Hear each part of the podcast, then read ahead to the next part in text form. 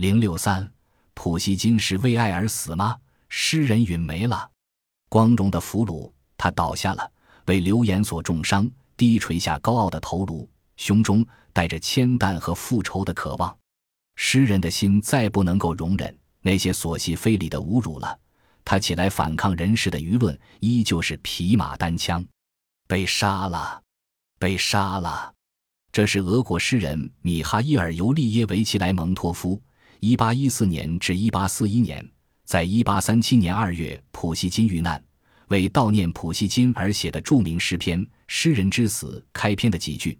在诗中，诗人愤怒地指出，杀害普希金的凶手就是俄国上流社会。这首带有强烈政治色彩的诗篇震撼了俄国文坛。众所周知。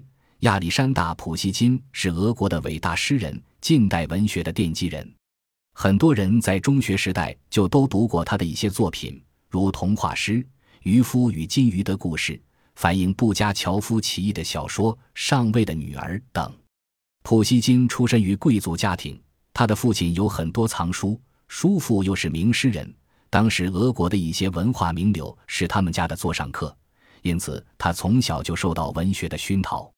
在他青年时期，由于受到资产阶级启蒙思想的影响，他的政治生活和文化生活都很活跃，写出了许多令沙皇政府不安的作品，如《自由颂》《致恰达耶夫》《乡村》《短剑》《高加索俘虏》《强盗兄弟》和《巴赫切萨拉伊的泪泉》。普希金是俄罗斯诗歌的太阳，茨冈等，并一度遭到沙皇政府的流放。十二月，党人起义失败后，新沙皇尼古拉一世赦免普希金，将他召回莫斯科。他的小说《驿站长》是俄国文学中地咏篇反映小人物命运的作品。最终完成的诗体长篇小说《叶甫盖尼奥涅金》（一八二三年至一八三零年）则被别林斯基誉为俄国生活的百科全书。一八三一年二月，普希金与莫斯科第一美人娜塔莉亚结婚。一八三七年二月，因为娜塔莉亚与法国流亡者丹特士决斗，并在决斗中被杀害。对于普希金的死，历来有很多不同的看法。有人说他是为爱情而死，有人说是因为他的诗歌小说触怒了沙皇，所以沙皇派杀手丹特士来杀他。而后一种说法是最广泛流传和最正面的说法。莱蒙托夫的诗歌证明了这一点。不论哪种说法。他的妻子娜塔莉亚都是故事的主角。普希金的妻子娜塔莉亚是莫斯科公认的第一美人。普希金在舞会上首次见到娜塔莉亚，顿时就被她的美丽倾倒。当时的诗人声誉如日中天，而芳龄十八岁的娜塔莉亚犹如刚刚开放的玫瑰，鲜艳欲滴，清香诱人。普希金被她迷住了。虽然在此之前有无数的女孩迷恋着诗人。但没有一位像娜塔莉亚那样使他魂不守舍，不得不拜倒在他的石榴裙下。在多次求婚遭到拒绝之后，终于在1830年实现了梦想。他们的结合，按照中国传统的观点，应该是经典的郎才女貌型。但正是这个美丽的女人，为他招致了杀身之祸。说法一。沙皇嫉妒普希金的才华和娶了圣彼得堡最漂亮的女人，而是奸计令丹特士与之决斗，并在决斗中杀害了诗人。沙皇尼古拉一世只比普希金大三岁，他在位三十年，以残暴专横出名。他第一次见到彼得堡第一美人娜塔莉亚时才三十七岁，他非常嫉妒诗人的天才和垂涎娜塔莉亚的美貌，为此他使用权力。册封诗人为御前初级侍卫，这在诗人的日记中有所记录。一八三三年一月一日，奉赵充御前初级侍卫以三日，以我的年龄当此差事，实为耻辱。我宁愿做奴隶，却永远不愿做弄臣。既然身为侍卫，难免经常带着妻子参加皇室舞会，诗人为此成了上流社会的笑柄。人家讽刺他成天赶舞会。让娇妻招摇过市，一时间宫廷内外盛传沙皇与娜塔莉亚有染。尤其是当丹特士认识娜塔莉亚后，开始疯狂地追她。一时间谣言四起，最终导致诗人为名誉而战。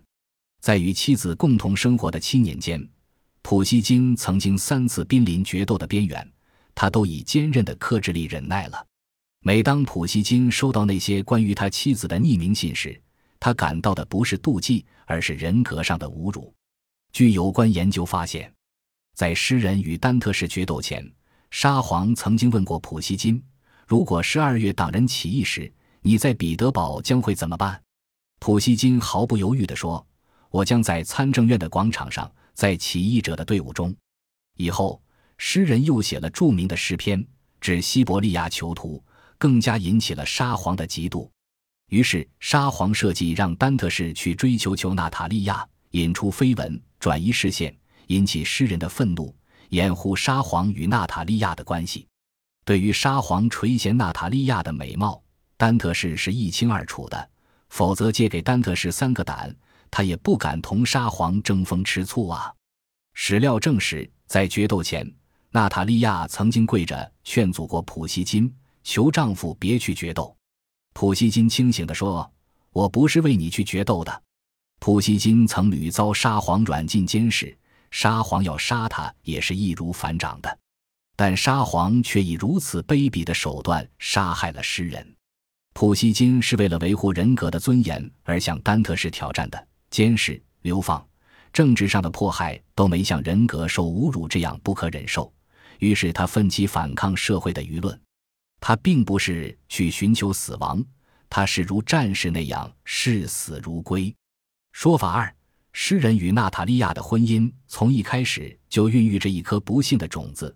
由于娜塔莉亚的轻佻行为，致使诗人蒙羞，导致诗人为爱情与名誉而死。对于普希金来说，诗歌是他生活的重要内容，是他的一切。除此之外，他一无所有。但对于娜塔莉亚来说，诗歌如同乏味的公文一样，他根本不感兴趣，当然也不懂。普希金与妻子之间根本就没有共同语言，因此结婚之后，普希金陷入了困境。身边虽有一位美若天仙的妻子，这满足了他的占有欲和虚荣心，但要博得这位美人的欢心，并非是一件轻而易举的事，这需要大量的精力、时间和金钱。为了维持婚后的体面生活。普希金不得不靠借贷来度日，以至于跳舞到很晚才归彩的娜塔莉亚还睡在床上的时候，门口就传来了债主们前来讨债的门铃声。而娜塔莉亚虽是家庭主妇，但除了陪普希金睡觉、生孩子之外，其他职责一概不问。普希金在与娜塔莉亚七年的婚姻中，初始如获至宝，倍加呵护和炫耀。为娶得这样一个美人为妻感到骄傲和自豪，他凭借自己天才诗人的名声，将自己的妻子介绍给朋友，引荐给皇后和沙皇，带进彼得堡的上流社会，进入交际圈，引起人们的一片惊叹。诗人在为之自豪的同时，也遇到了烦恼。随着娜塔莉亚参加的舞会越来越多，她那魅力的光环已经超过了丈夫的声誉，在各种舞会上，人们谈论的话题。已不再是普希金和他的诗，而是他的妻子和他的美丽。人们喜欢他，仰慕他，热恋他，甚至渴望得到他。在每月如众星捧月的生活中和不停的受到许多男人大献殷勤之后，娜塔莉亚开始晕头转向。她下意识地接受所有男人献来的殷勤，毫无顾忌地在丈夫面前与他们打情骂俏。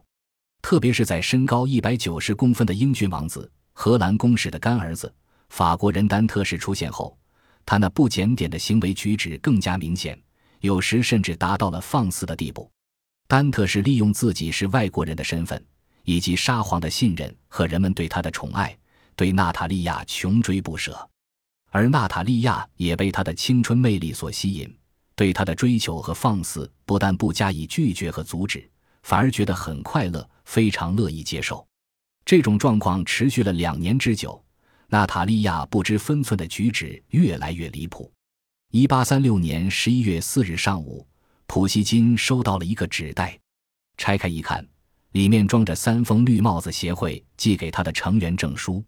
证书上面这样写道：“绿帽子最高勋章获得者，骑士团长及骑士们汇聚勋章局，在尊敬的纳雷什金主席主持下。”大家一致同意任命普希金为主席的助手和奖章式研究家。落款是常务书记波尔赫。就在同一天上午，维亚泽姆斯基、维耶尔戈尔斯基、瓦西里契科娃等人也收到了同样的匿名信。顿时，整个彼得堡流言蜚语声四起，普希金成了上流社会谈论的笑料，成了人们嘲笑的对象。甚至在一次晚会上，某个名叫多格尔鲁科夫的年轻人在普希金的脑后竖起了两根手指，做羊角状，即表示戴帽子的意思。收到匿名信之后，普希金为了捍卫自己的尊严和妻子的荣誉，毅然决定向丹特市发起挑战决斗。对于普希金来说，荣誉高于一切。但丹特市的义父荷兰公使老格尔恩通过多方斡旋，安排了丹特市与娜塔莉亚的大姐叶卡捷琳娜结婚，从而给普希金收回挑战输下了一个台阶，挽回了荣誉。然而，丹特市并未因此有所收敛，他利用自己是姐夫的合法身份，更加大胆放肆地追求娜塔莉亚。只要哪里有娜塔莉亚的身影，哪里就有他丹特市。不仅如此，他还约娜塔莉亚与自己单独约会，独白自己的爱情，并用自杀来威胁对方接受他。在丹特市的进攻面前，娜塔莉亚陷得越来越深。她没有发现自己的这场游戏有多危险及其严重的后果。她甚至不顾丈夫禁止她参加一切年轻人的聚会的命令，依然我行我素，四处招摇，最终致使诗人再次下了战书，并为此献出了生命。说法三：诗人的悲剧是由其妻娜塔莉亚一手策划，并与他的亲朋共同实施的。近来，一些研究普希金的学者，根据与诗人相濡以沫的冈察洛夫和谢列缅杰夫的回忆录中讲述的一个故事。和普希金最后一段时光的某些生活细节，对诗人之死的原因有了新发现。据说新婚燕尔时，普希金便对还沉浸在幸福中的娇妻炫耀自己与众多女友的交往，这对娜塔莉亚自然是一个很大的刺激。普希金逝世前曾在乡下的秋日庄园逗留了一个半月，而且是在众多女人的陪伴之下度过的。普希金是个性情暴烈的人。而娜塔莉亚则是一个工于心计的美丽女人。冈察洛夫和谢列缅杰夫曾在回忆录中讲述道：一次，娜塔莉亚当着宾客们的面，让诗人在他的影集上写上点什么。普希金回答说：“他不是在相册上撰文的专家。”娜塔莉亚听后恼羞成怒，大喊大叫。诗人强压怒火，同意为影册题词。第二天。在普希金家宾客如云的聚会上，女主人拿出了有诗人题词的影集。普希金赞美妻子的诗句被当场引用。诗人这首献给妻子的情诗写得相当华美。娜塔莉亚在听诗时两眼放光，流露出极度的满足。一小时后，一位客人在反复吟咏后，不禁高声叫喊起来：“我的天，这是什么？”当这位客人将他的发现指点给女主人看时，娜塔莉亚愤怒地将影集抛向门外。原来，普希金在诗后并未写上当天的日期，而是写上了愚人节的日子——四月一日。以娜塔莉亚的品性，他定要普希金为此付出代价。有人据此认为，诗人的悲剧是由其妻一手策划，并与他的亲朋共同实施的，即使是在普希金死后。这个圣彼得堡的美女也未能扫除心中对诗人的仇恨。当她得知奥德萨一座诗人雕像落成后，狂叫着说：“他要到奥德萨去，向普希金的雕像唾上一口。”这一点也成为持上述看法者的证据。事实到底如何，只有当事人自己最清楚。对于世界而言，是过早的失去了一个伟大的诗人。让我们用诗人在一八一五年写的诗歌《我的墓铭》来结尾吧。这儿埋下了普希金，他一生快乐，尽伴着年轻的缪斯、慵懒和爱神。他没有做出好的事，不过老实说，他从心眼里却是个好人。德拉克洛瓦为何被称为浪漫狮子？德拉克洛瓦生于一七九八年四月二十六日。从儿童时代起，德拉克洛瓦就生活在充满艺术气氛的环境里。并且受过多方面的教育，他的父亲是律师和外交家，母亲是家具工艺家的女儿，非常喜爱音乐。德拉克洛瓦就是在音乐声中成长起来的。他崇拜贝多芬和肖邦、罗西尼等当代的音乐家，都是很好的朋友。音乐给德拉克洛瓦的绘画创作赋予了许多灵感。他曾自述道：“当他听到美妙的音乐时，就控制不住地想画画。”德拉克洛瓦还具有很高的文学修养，他读但丁、莎士比亚、拜伦等人的作品，后来还给歌德的《浮士德》做插图，受到歌德的高度称赞。他是一个富有激情和奔放个性的画家，只要一拿起画笔，他的情感就会像火山喷发一样，随着画笔流泻而出。德拉克洛瓦是在1807年九岁时开始学习素描。一八一六年进美术学院格伦画室学习，在格伦画室学习的时候，德拉克洛瓦认识了浪漫主义绘画的先驱热里科。热里科对德拉克洛瓦一生的创作影响很大。热里科是法国浪漫主义绘画的创始人。法国浪漫主义的艺术兴起于十九世纪二十至三十年代。拿破仑下台以后，波旁王朝的王公贵族们又回来执掌国家大权。当年推翻王权的革命党与拿破仑党都受到迫害和镇压，这是一个腐败、混乱和倒退的年代。在这个年代出现的浪漫主义艺术，一开始就带有呼唤革命风暴的气魄。热里克的《梅陀萨之法》是法国19世纪浪漫主义先导的第一张绘画，它是一幅描写现实题材的浪漫主义绘画作品。一八一六年，夏梅陀萨号帆船战舰从法国开往美国。由于法国政府的过失，七月七日帆船出礁沉没，大部分船员乘救生艇得救，来不及乘救生艇的一百四十九名船员乘木筏由救生艇拖曳着。后来由于缆绳断裂，木筏在海上漂了十一个昼夜，最后只有十几个人生还。法国政府逃避承担责任，严禁舆论声张。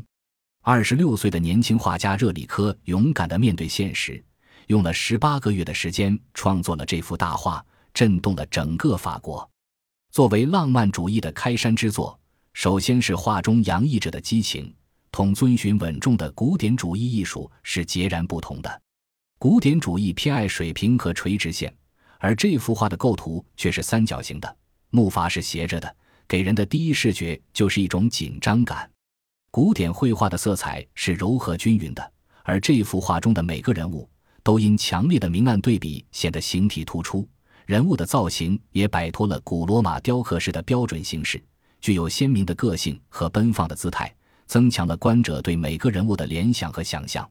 当热里科创作《梅陀萨之筏》时，德拉克洛瓦为这幅画做了模特，他深受热里科创作激情的感染，以致每次走出画室时。心情都难以平静，只能像疯了一样跑回家来宣泄自己的紧张情绪。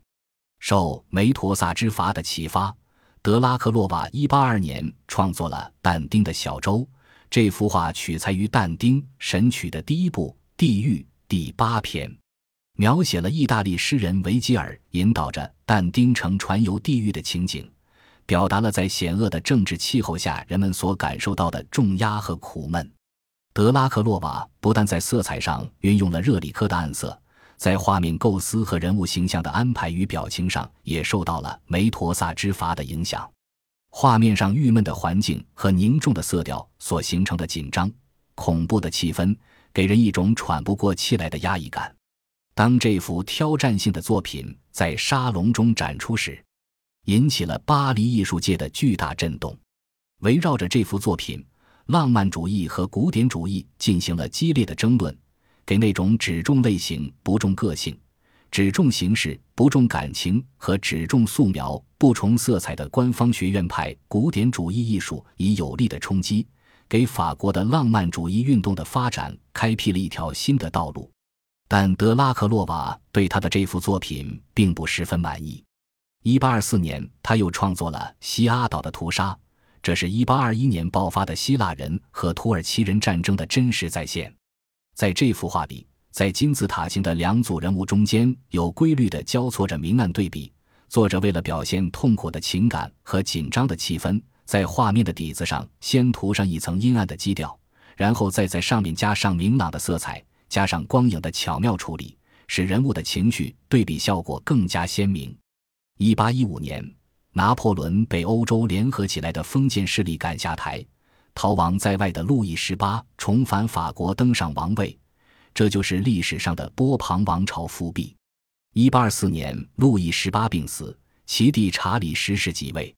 一八三零年七月二十六日，查理十世颁布法令，即臭名昭著的七月赦令，解散议会，禁止群众集会，取消出版自由，并规定只有封建贵族才有选举权，把几十亿法郎发给革命时被没收了土地的地主作为补偿金。这一系列的法令是对法国资产阶级革命的全面清算。严重侵犯了广大人民的权利。七月赦令刚一公布，整个法国都被激怒了。七月二十八日，巴黎的工人、手工业者、学生、商人等八万人在街上筑起街垒，拿起武器，和国王的军队展开了激烈的战斗。七月三十一日，人民占领了王宫，查理十世逃往英国。这就是法国历史上有名的七月革命。一八三零年七月二十三日，作家大仲马在街上遇到过德拉克洛瓦。大仲马回忆说：“激烈的事变使年轻的画家十分震惊，人民英勇行为和封建王朝的崩溃深深激动了画家。因此，德拉克洛瓦于当年就完成了《自由领导人民前进》的创作。